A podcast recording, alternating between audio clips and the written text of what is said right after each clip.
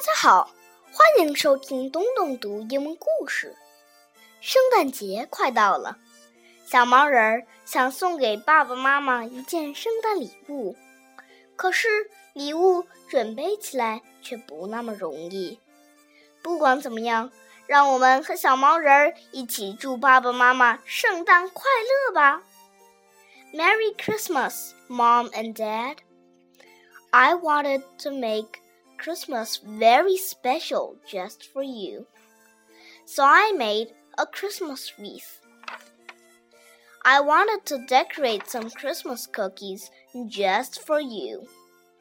But I couldn't stop tasting them. I wanted to find a Christmas present just for you. But there were too many toys to look at.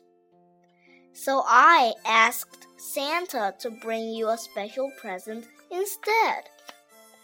I wanted to wrap the baby's present just for you. But the tape was too sticky.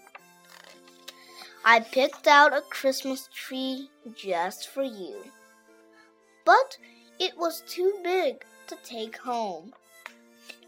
I wanted to carry the Christmas balls just for you but the box was upside down.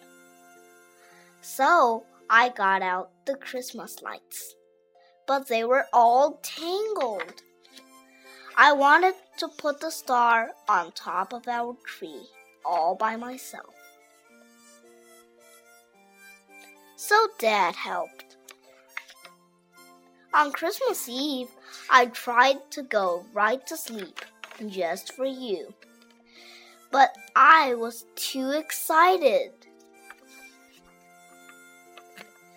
I didn't want to make you get up too early on Christmas morning. So I brought my toys upstairs to show you. Merry Christmas, Mom and Dad.